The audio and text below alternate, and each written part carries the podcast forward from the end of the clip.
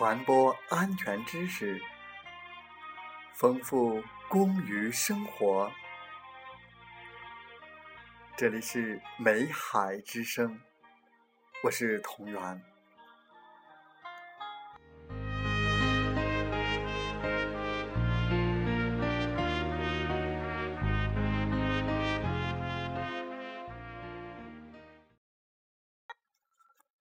欢迎收听美海之声，我们共同学习自救器及其使用方法。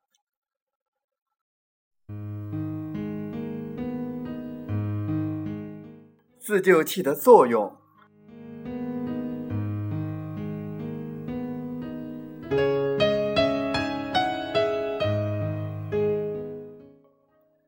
煤矿井下自然条件特殊。经常发生某些灾害事故。灾害事故发生后，如瓦斯爆炸或突出、煤尘爆炸、火灾等，会造成有害气体增加。冒顶和透水等事故，常将井下人员围困在密闭的空间里，使氧浓度减少。人们在灾害事故环境中逃生或避灾。会因缺氧和吸入过量有害气体而发生中毒、窒息，甚至死亡事故。自救器是一种轻便、体积小、便于携带、使用便利、作用时间较短的个人呼吸保护装置。煤矿安全规程第十条规定。入井人员必须随身携带自救器。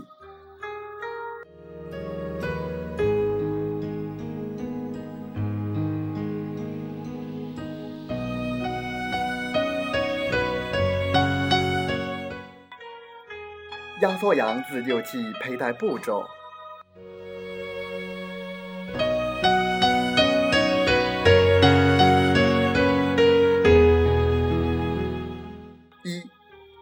开启扳手，将自救器转到右侧的腹前，左手托住下壳，右手开启压紧扳手，把封口袋拉开并扔掉。二，搬开外壳，两手紧握自救器两端，用力将外壳掰开，打开上盖，然后左手抓住氧气瓶。右手用力向上提上盖，系在上盖里面的尼龙绳连接的拉环将氧气瓶开关自行打开，扔掉上盖，接着将主机从下壳中取出并扔掉下壳。这时，氧气瓶中放出的氧气将氧气袋鼓起，此时即可佩戴呼吸。在呼吸的同时。按照补给按钮，大约一到两秒时间内，将氧气袋充满后立即停止。三，套上脖带，将矿工安全帽取下，套上脖带，再戴上帽。四，咬住口具，拔开口具塞。并立即将口具放入口中，口具片置于唇齿之间，牙齿紧紧咬住，紧闭嘴唇。五，戴上鼻夹，两手同时抓住鼻夹垫的两个圆柱形把柄，将弹簧拉开，憋住一口气，使鼻子在鼻夹的下面被夹住。六。挂上腰钩，将腰钩挂在腰带上，防止自救器摆动。七，撤离灾区。以上一至六步完成后，用手托住主机，迅速撤离灾区。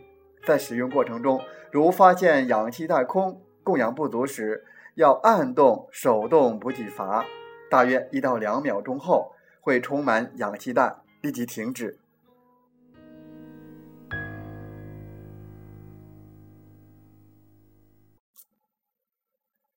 压缩阳自救器使用注意事项。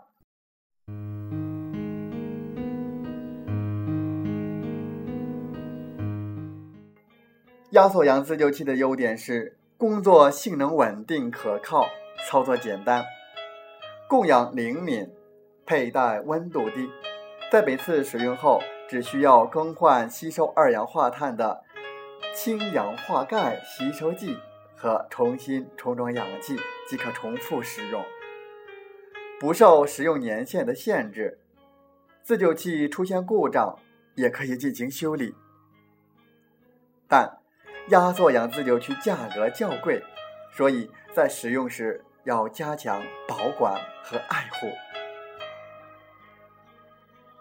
注意事项有以下十点：一。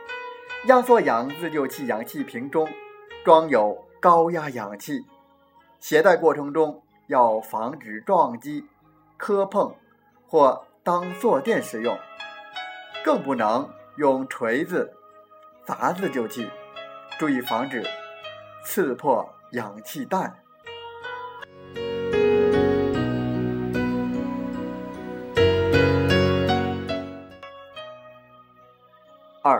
携带过程中严禁开启扳手，以防打开外壳，防止事故时佩戴无氧气供给。三、佩戴时不要说话，必要时用手势联系。在佩戴时，吸入气温较高是正常现象，必须坚持佩戴。四。在携带过程中，应经常检查自救器结构的完整性和完好性。一旦发现问题，立即维修，否则不能携带下井。五、井下使用的压缩氧自救器要定期和随时检查氧气压力，如发现压力指示值小于十八兆帕。应停止使用，并进行维修和重新充氧。六、自救器应定期进行性能检查，将检查结果做好记录并保存备案。自救器氧气瓶每三年进行一次耐压试验。七、使用环境低于零摄氏度时。中断使用后，不允许继续使用。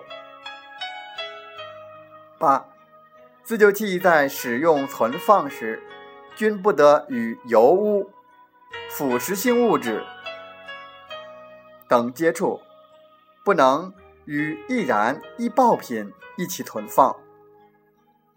九、不允许用本自救器代替工作型氧气呼吸器，从事。与自救器不相符的工作。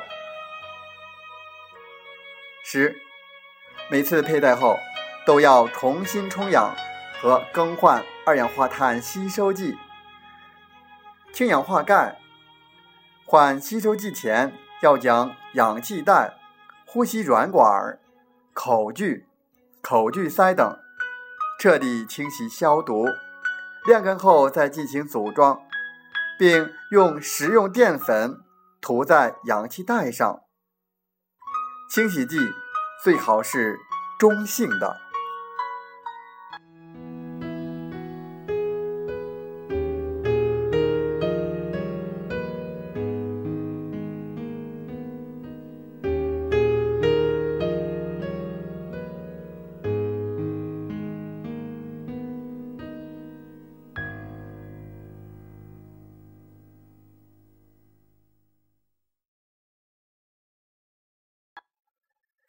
感谢您的收听和学习，祝您生活愉快，工作平安。